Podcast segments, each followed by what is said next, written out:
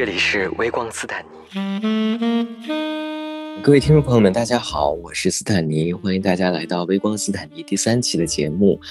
我们已经好几期没有录关于一百零一个出柜故事了，然后这一次我特别开心，呃，有一终于有位投稿的听众，他叫做小黑，啊，他想要跟大家一起分享一下他出柜的历程啊，因为其实我也是希望能够有更多的朋友们愿意投稿过来跟大家一起分享，我觉得可以让更多人去借鉴一下每个人出柜的经历，然后就请小黑跟大家打个招呼吧。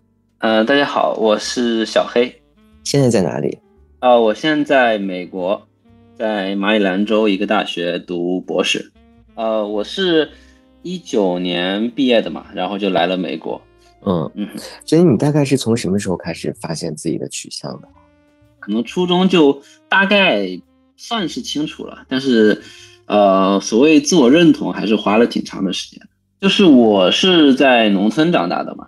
嗯，然后相关知识很少吧，就是嗯呃，应该说是完全没有接触。然后其实一直到我在我大学之前，我都不知道我周围真的还有其他的 gay。哦，当然我到大学之后就呃，特别是我出柜之后，我就发现好多高中同学来跟我说他也是 gay。哦，好是好多高中同学吗？呃，至少有四五个吧。同班吗？呃，不是有。一个是同班，但是有好几个在隔壁的文科班。我们这一届博士有呃录了八个人嘛，嗯，然后我们有两个都是 gay，还都是中国人。哦，就是你后来发现身边的朋友会越来越多，其实也是因为大家更敢于承认自己，对不对？对。那你既然之前花了很长时间去做自我认同的话，嗯，大概到什么节点才敢于跟别人讲这件事儿？其实挺晚的，就是我自我认同也不一定是说我会感到自卑什么的，但只是，但是至少我呃不会说很自信的去跟别人说这件事情。我基本上在大三左右才真正的开始跟别人说我的性取向的问题。你还记得你第一个出柜的人是谁吗？当时呃我们学校的社团办的一些，就是我们的性少数社团办的一些活动上面。就是可能是第一次吧，但是具体的我也其实记得不是很清楚了。但是我应该是首先有那么两三个性少数的朋友，在他们那个小的群体里面会会说出来，然后才真正跟呃我另外的一些朋友才开始说的。你方便讲本科是在哪儿吗？呃，武汉大学。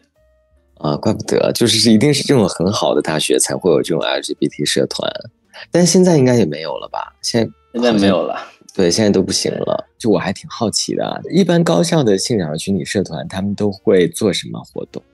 呃，首先有公益层面的一些活动，他们会跟武汉市的一些公益组织活动，那个他们合作，就是会给有需要学校里面有需要人群提供艾滋病的检测啊，包括陪他们去医院做一些检测啊之类的。嗯嗯，就是呃公益方面应该主要是这些，然后另外的话，他们会组织一些。偏社交类型的，像一些观影会，然后你像我们隔壁学校华科，他们组织过好几次啊，就是晚上的彩虹跑之类的活动。嗯，我们看过一部电影叫，一般还是那个性少数主题的电影了。嗯，然后我们看过一部叫《菱形秘密缝》，讲一个日本跨性别女性的一个电影。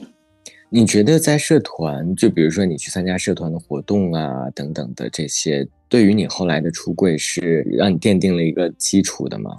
嗯，那肯定是。就是我出柜的时候，基本上也是处于一个我的自我认同达到一个相对比较好的状态。我首先是能够完全的接纳我自己的，我才会有勇气去跟我周围的朋友说。就是也是肯定也是有相对长时间的一个心理建设的。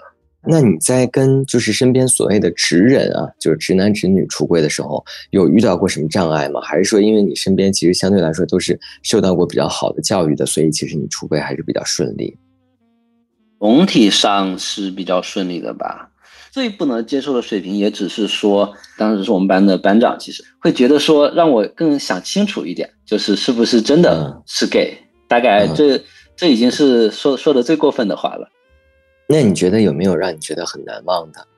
就我第一个出柜的，就是直人朋友吧，应该是在一八年的暑假，就是一八年是我大三嘛，大三下之后那个暑假，我去香港参加一个项目，然后在那边认识了很多同学，然后就跟有一个朋友相处的特别好，就很开心，然后我也就跟他说了，然后他就呃很很快就接受了，就其实没有什么多余的话嘛，但是他会嗯一切都表现的很自然嘛，跟我的肢体接触啊什么。他都不会有任何介意的地方，嗯，这个是让我觉得还是有一有一些感动的。我有一个补充的细节吧，就是有一件事情，就是在我出柜之前，其实当时大四上学期嘛，我们在评大三一年的奖学金，嗯，当时我拿到了呃基本上最高金额的一个奖学金吧。当时他们评选奖学金的机制其实是我们学院啊一些班委的一些成员嘛，还啊学生会一些成员他们。他们投票投出来的，嗯，然后当时因为一些原因，具体我忘记了，但是他们需要重新投票，嗯然后我出柜这件事情刚好就卡在两两次投票中间，嗯，其实我是有一些隐隐的担忧的，因为我出柜，他们基本上都会知道，嗯，然后然后他们会再次投票奖学金的这样一个事情，但是最后的话，其实我还是拿到了那个奖学金，嗯。这件事情，第一次投票的时候就是你，对，所以这件事情我还是，呃，有一些觉得还是比较开心的一件事情吧。对，他们并没有因为我出柜这件事情就对我有什么负面的想法，是还挺令人欣慰的这件事儿。对，嗯，然后我记得你之前在投稿的时候提到过，说你就是出柜前一天设置了一个 QQ 空间的发布。那个是在什么时候？那个是在一八年的十月份，然后就是这个呃，其实稍微还是有那么一点点呃不寻常的了。我当时各种压力吧，然后就想做一些不太寻常的事情。QQ 空间是因为当时可能我更好一些的朋友，主要是在 QQ 交流啦，大学朋友啊，然后高中朋友啊，像是 QQ 空间会对我来说更私密一点点。然后我当时就是那天晚上，那天晚上我因为第二天其实是那个出柜日，你如果知道的话，十月十一日。嗯，对，对。然后头头天晚上我就发写了一篇很长的说说，然后然后我编辑了呃定时发布嘛，零点发布，内容就是想跟大家出个柜，然后稍微写了一下，很简短的写了一下心路历程。然后大概就是这样吧，也没有特别长，可能三百来字。嗯，然后就是说我大概其实初中就开始意识到这个事情了。嗯，然后呃，就是说对后面说了，就是呃，我觉得我出柜完出柜后其实也并没有太大的区别，包括我还是单身。嗯嗯，在设置这条说说的时候，你面向的是哪些人？可见面向的是。呃，基本上就是我排除掉的是我的家人，还有跟我有可能认识我家人的人，可能更多的是一些小学同学啊这种的。那就相当于是所有同学和所有朋友。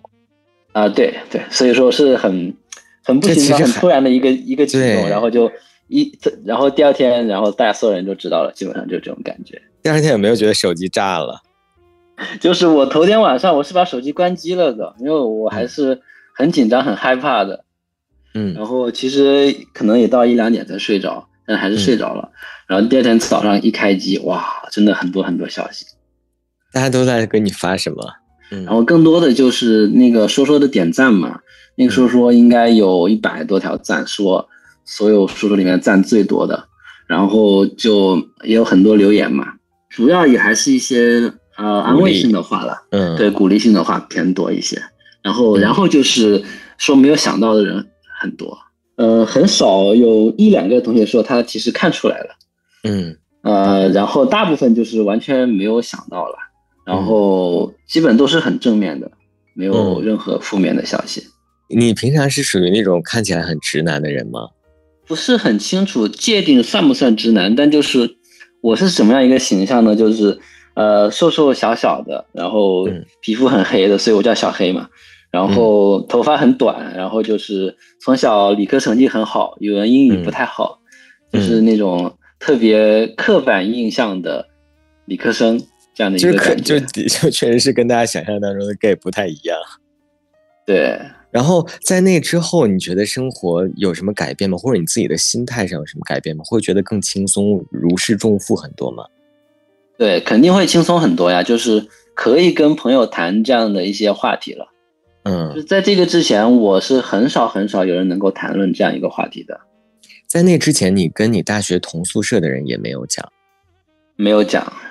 那会不会生活起来还是觉得挺累的，要一直伪装自己？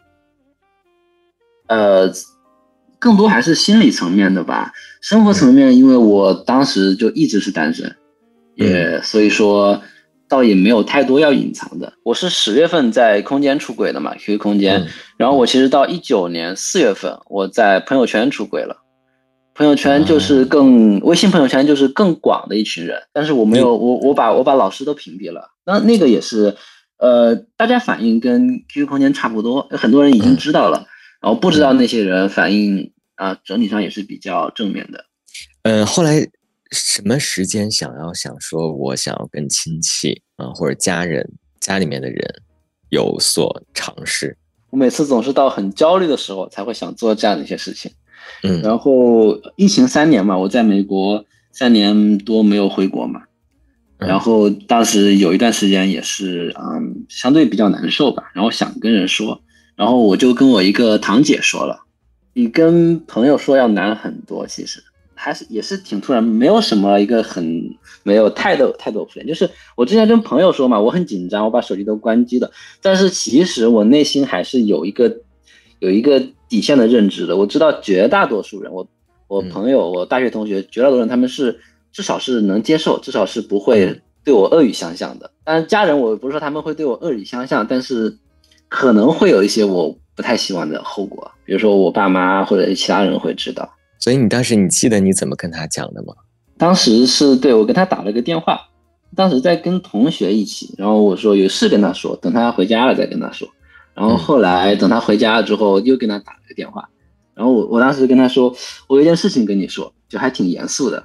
嗯然后当时他他察觉到不太对劲，脸脸色也严肃了起来，问他是什么事，嗯然后我就我就跟他说，我其实是 gay，然后他当时是想了一会儿，呃，总体上没有特别震惊，嗯但是他其实第一反应是让我不要跟我爸妈说，这个反应我还是有一些吃惊的吧。他可能不是特别理解我为什么以后不愿意回国工作，嗯那之后的话，这件事情他会更理解一些。就是当时我是一九年出国的嘛，一嗯九年八月份出国，当时我是有一个男朋友的，然后他跟我另外一个堂姐还有我弟，他们三个人送我在武汉的机场。当时我从武汉飞到香港，然后飞到美国这边。然后当时其实有这么一出，呃，很奇怪的剧情，就是，那他他们在机场送我，然后我男朋友也到了机场。嗯然后我短暂的离开了一会儿，跟我男朋友见了个面，我们聊了聊天，然后我再回去，然后再再跟我堂姐他们一起，然后我再上的飞机。嗯这件事情他们当时是不知道的，后来我跟我堂姐说，堂姐还稍微有一点感慨吧。那之后，你跟你堂姐说完之后，你们的关系跟以前你觉得是更近了吗？还是没有变化？更近了一些，但是也有一些比较奇怪的地方，就是其实在这个之后，他基本上没有跟我谈论这个话题，你当时的那段感情是你的第几段感情，还是初恋？不能算初恋吧，但是正式谈恋爱是第一段。好，那那正式确立关系是你一九年，就是你走之前，对，基本上就是五月份左右。你们是怎么认识的？我们其实是就是我们那个呃 LGBT 社团嘛的一些活动认识的，啊，所以是大学同学，是师弟吗？是另外一个学院的学弟。你是一还是零？呃，我都行吧，我其实那他呢太，他也都行，其实。嗯、所以后来就实实际过程当中也是就是都行，是吗？啊、对对，所以那呃那段感情大概多久？在一起多久？没有很久，基本上半年多就结束了。你觉我觉得根本上原因还是，嗯，我不够喜欢他嘛，没有特别喜欢他，是他其实他追的我第一段感情嘛，也没有特别深思熟虑，然后就在一起了。然后但是嘛，本身感情基础不是特别深厚，然后又异地，呃，距离很远，然后就对，慢慢的就不太想谈了。那在美国有遇到什么喜欢的人吗？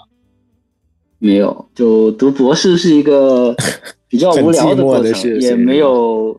对对，我因因为我其实主动去啊，就是为了脱单去去交流的欲望不是很高，然后加上读博士整体比较漫长和无聊，没有太多认识新的朋友的机会，所以。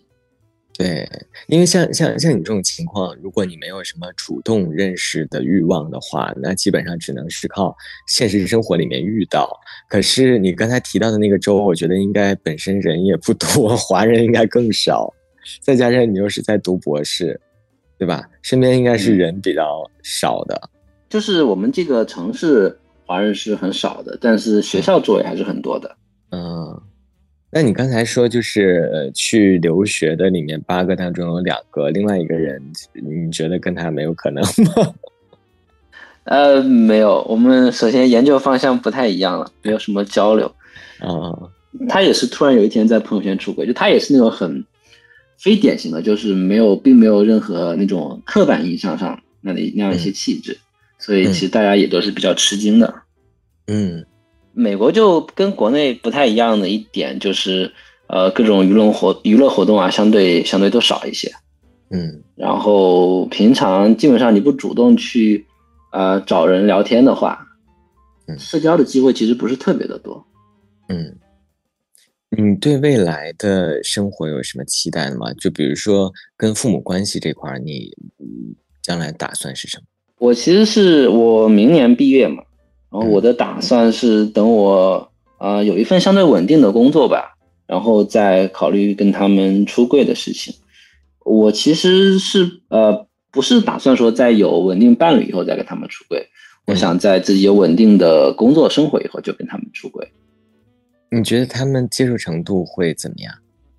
我妈妈我觉得会高，更容易接受一些。就她虽然是一个。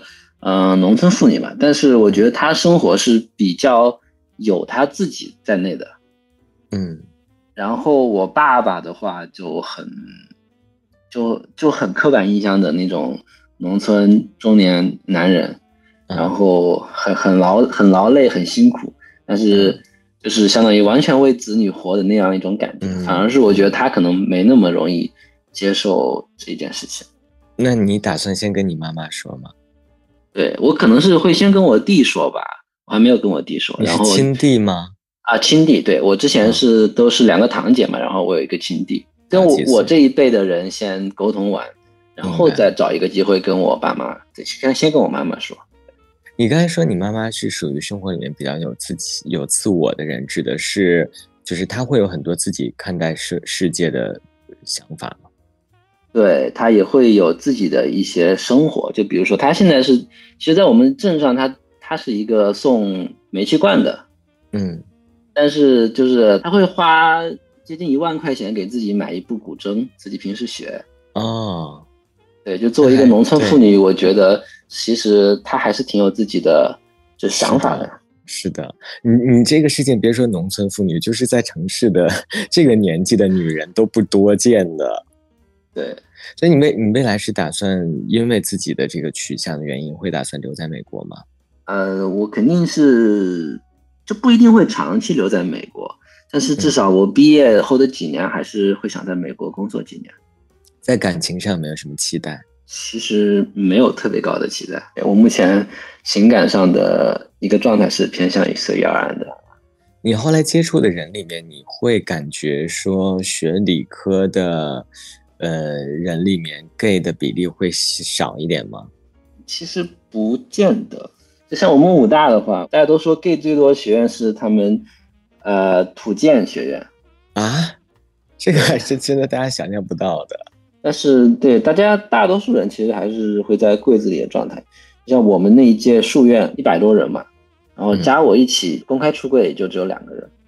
嗯，那你觉得就是对于一些。嗯，比如说跟你当时一样是处在呃自我认同的过程当中的朋友，或者说还没有出柜的朋友，又想要出柜没有勇气的，你想要给他们什么建议吗？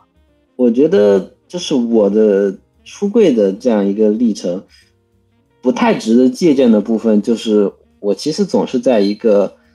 精神状态没有那么稳定的情况下做的一件事情，这个不是特别建议。但是我做的事情中也是有一些部分，就是我其实是，我是知道我做的这件事情，嗯，它最坏的结果可能是什么的。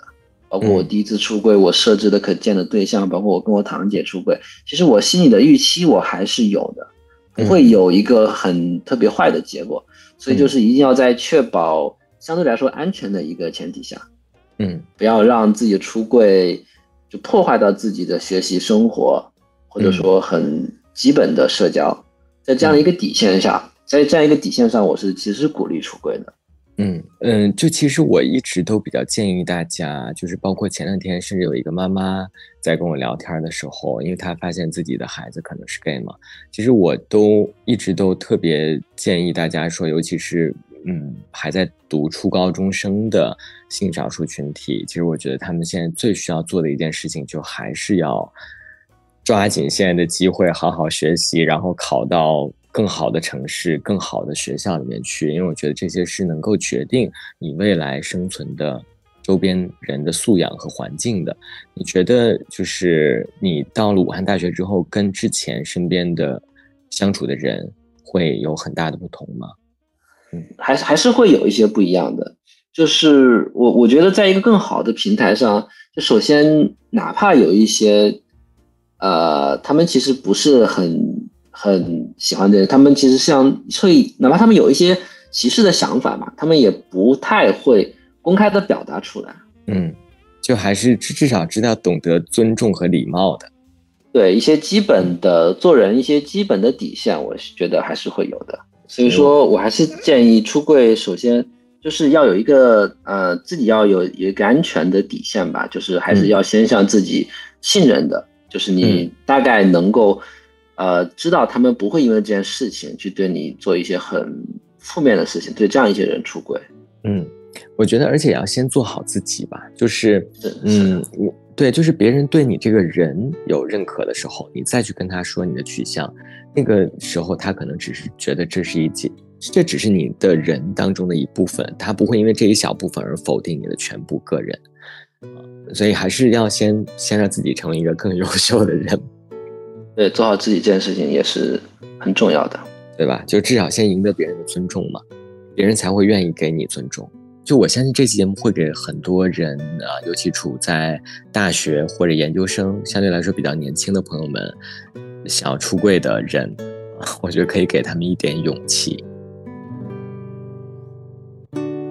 感谢收听本期节目，你可以在网易云音乐、小宇宙、猫耳 FM、荔枝播客和苹果播客上找到我们。